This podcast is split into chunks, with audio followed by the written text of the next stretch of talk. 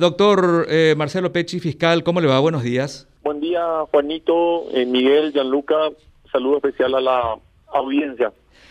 A ver, eh, le toca a usted estar investigando entonces esta deuda de la Binacional Itaipú, deuda ilegal, según muchos. A ver, en el punto de partida, ¿Usted cómo calificaría esa situación si es que se puede hacerlo? Por supuesto, estamos al principio de un proceso investigativo largo que va a tener muchas aristas, se puede o no se puede, eh, han prescrito los, los, tipos penales que pueden atribuirse a los supuestos responsables, en fin, pero ¿cómo partimos con esto, eh, doctor?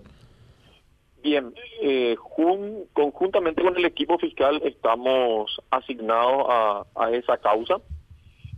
Hemos recabado los instrumentos, los documentos que, dan pie propiamente al caso, los cuales deben ser revisados exhaustivamente y de hecho lo estamos haciendo.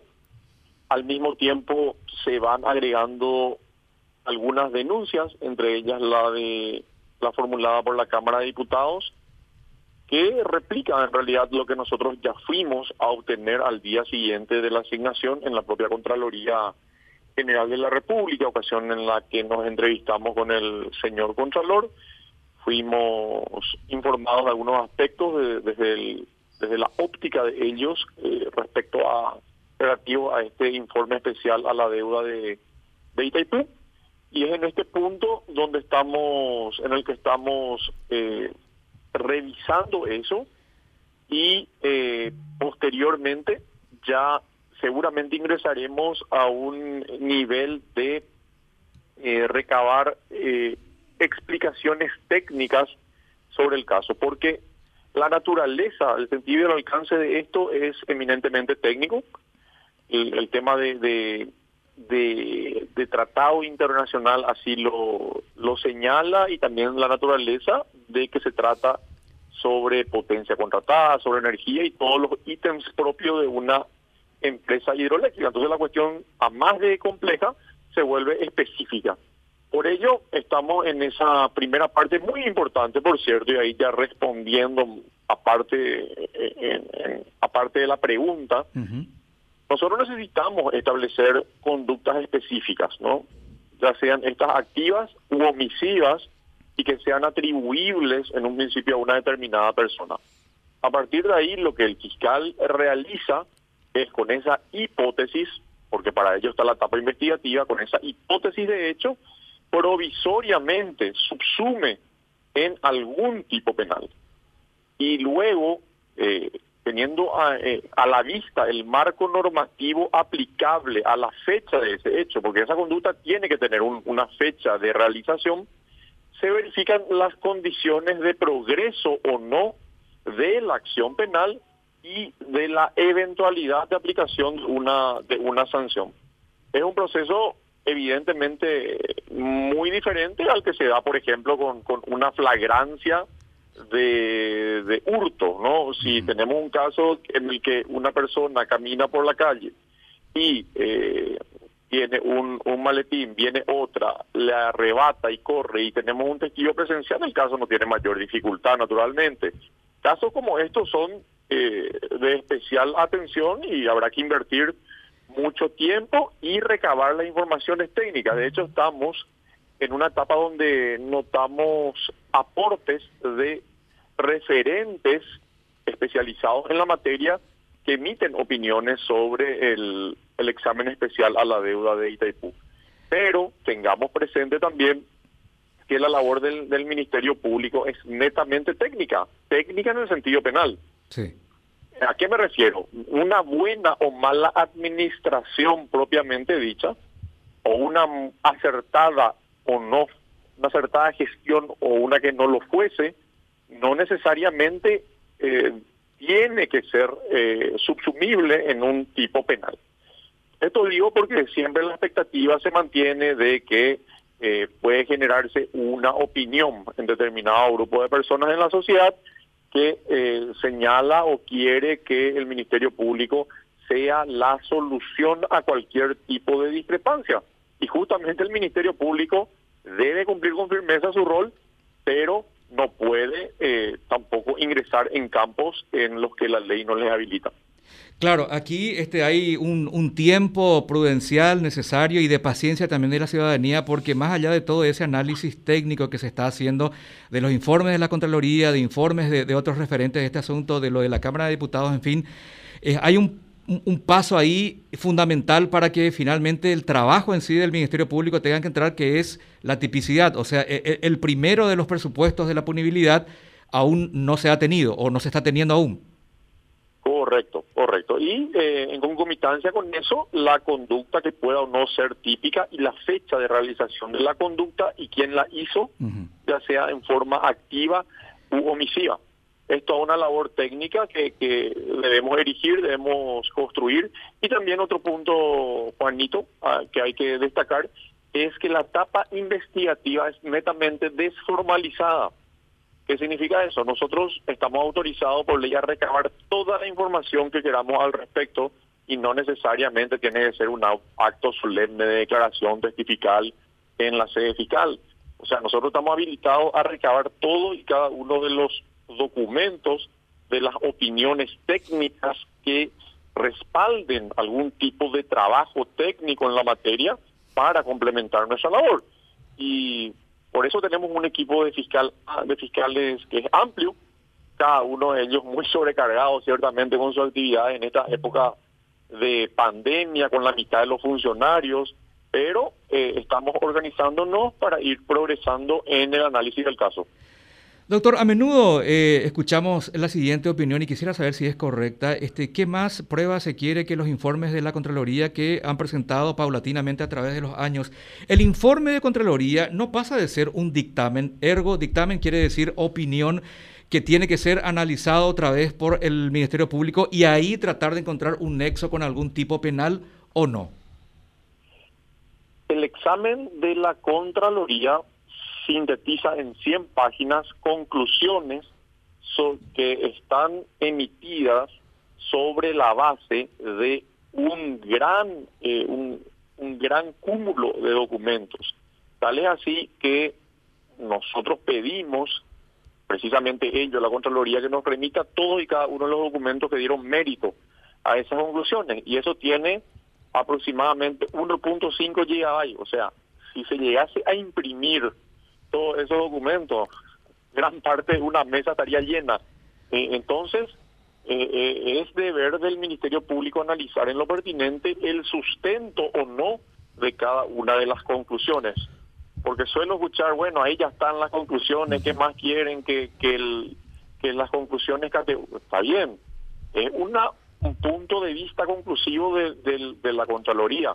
Nosotros tenemos la obligación de verificar el sustento de cada uno de esos puntos, siempre con el enfoque que señalé, que es la gestión eh, de investigación penal.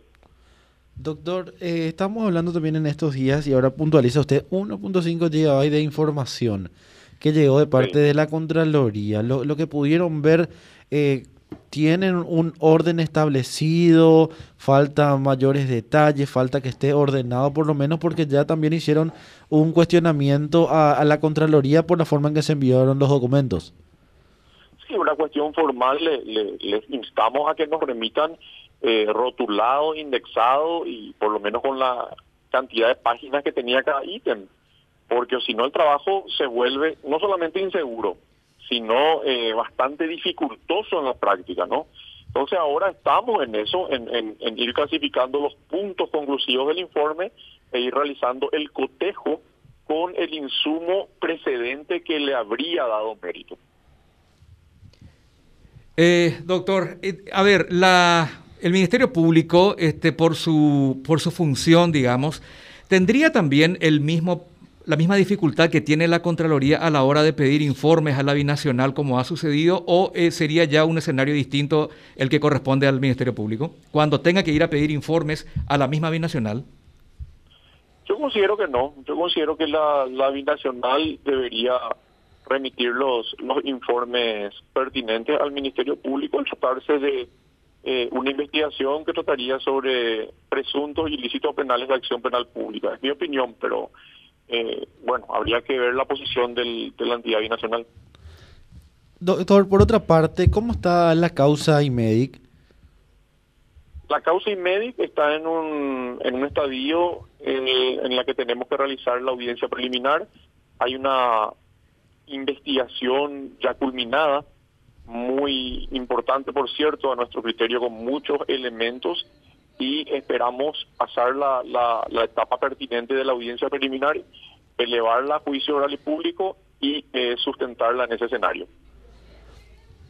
Eh, siempre solemos eh, discutir así con, amigos y, yo suelo tener a usted como referencia en el sentido de, en un proceso, eh, doctor, es, necesario, necesaria siempre la presencia o la disposición, la predisposición del encausado. lamentablemente hasta hoy, en ciertos casos que usted está llevando adelante, esto no se está pudiendo cumplir, por lo tanto, la exigencia muchas veces de la defensa de poder este, obtener todas las garantías para poder presentarse eh, no debería ser eh, presentada a, la luz de los, este, de los principios procesales, ¿no?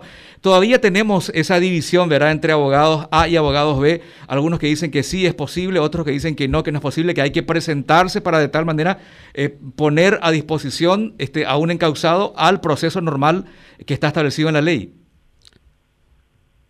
naturalmente hay un sistema republicano de, de gobierno, un Estado de Derecho.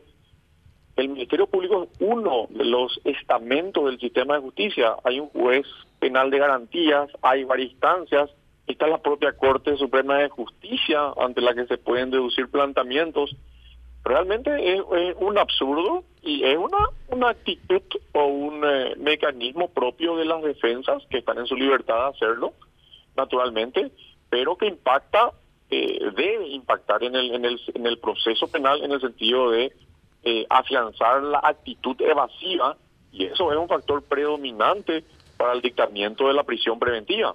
O sea, la persona que está eh, notoriamente sustraída, evidentemente, al, al momento de ser sometida al proceso, tiene un alto nivel de elementos en contra de lo que sería la, la, seguridad de sometimiento.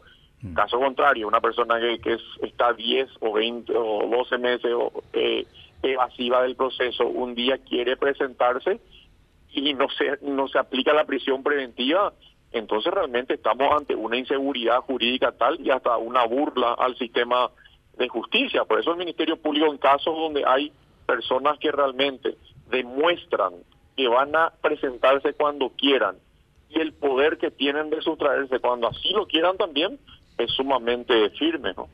El problema es que en la práctica esto ocasiona mucha dilación, en la práctica digo, ¿no? Este, los procesos no continúan, no, se da... Avanzar. Sí, la claro, ahí, ahí, ahí, pero no pueden avanzar, sí. Ahí nos encontramos con otro problema, doctor, la ineficiencia en las autoridades que están encargadas de hacer la persecución penal efectiva, es decir, de dar con esa gente. Ahí, ¿Por qué estamos fallando en eso? Sí, o, o examinado, enfocado desde otro, desde otro perfil, la gran capacidad de fuga y de sustracción de la persona prófuga. Quiere decir que realmente el poder que tiene de sustraerse es superlativo. ¿verdad? Eh, evidentemente hay una cuestión objetiva que nadie puede negar, que nos, nos está pudiendo cumplir la policía la aprehensión. Yo confío muchísimo, yo conozco muy buenos policías y ellos son parte de nuestro equipo de trabajo inclusive, pero esto es a nivel país, esto es la policía integralmente expuesta, ¿no? Y bueno, ojalá se pueda dar cumplimiento a la, a la aprehensión de, de, personas que, que están prófugas, ¿no? Claro. En síntesis, en el tema de la deuda Itaipú, estamos, no sé si tenés una consulta más, Miguel. No, este, no, en, en, el tema de la deuda de Itaipú, estamos entonces en una faceta inicial de investigación de los documentos arrimados. A partir de ahí tenemos que tener un poco de paciencia los ciudadanos para ver la posibilidad de una relación con algún tipo penal y una posible responsabilidad o no. Ya eso se va a establecer más adelante acerca de quienes habrían cometido ese supuesto hecho punible, doctor.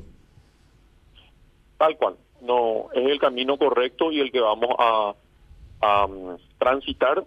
El Ministerio Público debe dar respuestas firmes y estas respuestas pueden eh, tardar más, tardar menos, de acuerdo a, la complejidad, a la materia, pero ese es nuestro compromiso y así lo vamos a hacer. Doctor, muchas gracias por su tiempo. Muchísimas gracias, que tengan una buena jornada.